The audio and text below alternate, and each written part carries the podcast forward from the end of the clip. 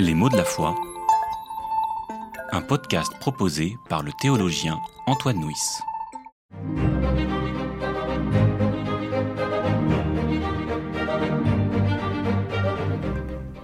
L'amour de soi. La Bible nous le rappelle. Tu aimeras ton prochain comme toi-même. Que signifie s'aimer soi-même? Comment comprendre ce commandement?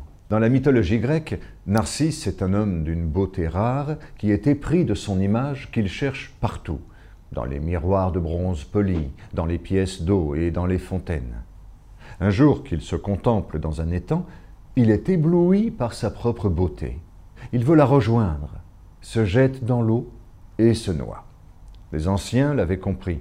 Une quête maladive de sa propre image conduit à la mort. Dans le Premier Testament, une punition difficile à comprendre est celle que Dieu a infligée à son peuple en refusant à la génération de l'Exode d'entrer en terre promise. On peut se demander quelle a été la raison de cette décision. Quand Moïse a envoyé des espions pour explorer la terre promise, ils ont fait un rapport dans lequel ils disaient Nous avons vu des géants et nous étions à nos propres yeux comme des criquets. La faute des Hébreux est de s'être vus comme des criquets. Un peuple de criquets ne peut accéder à la liberté, car il ne s'aime pas. Le problème de notre monde est qu'il y a beaucoup de narcisses et pas mal de criquets. Narcisse s'aime tellement qu'il ne laisse pas beaucoup de place à ses prochains. Il faut toujours qu'il brille, qu'il soit dans la lumière. Il est tellement préoccupé par sa propre personne que les autres ne l'intéressent que pour ce qu'ils peuvent lui apporter. Le criquet s'aime tellement peu qu'il ne veut surtout pas se faire remarquer. Il se dénigre lui-même et a peur de son prochain. Il a tellement peur de se singulariser qu'il se conforme au milieu dans lequel il vit. Entre Narcisse et le criquet, nous pouvons entendre les affirmations de l'épître aux Corinthiens. Vous êtes le temple de Dieu. Vous avez été lavé, vous avez été consacré, vous avez été justifié, vous avez été acheté à un prix. Dieu nous aime antérieurement à nos qualités et à nos actions. Il nous aime comme une mère aime son petit enfant.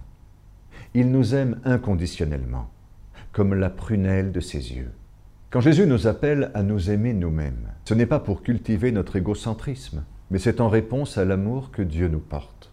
Le cogito cartésien dit cogito ergo sum. Je pense donc je suis.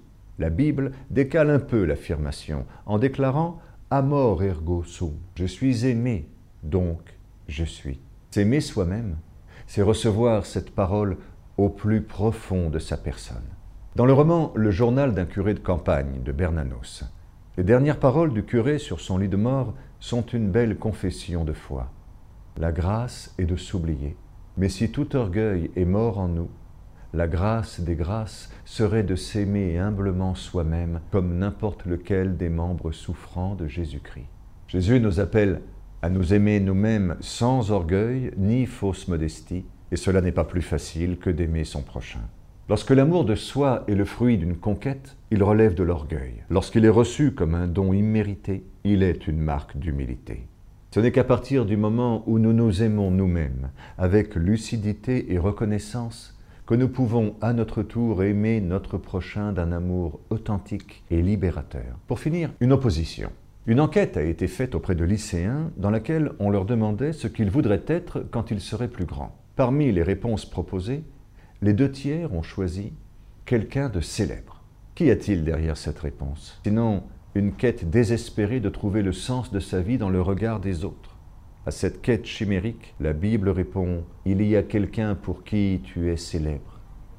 Celui qui a dit Je t'ai appelé par ton nom tu as du prix à mes yeux.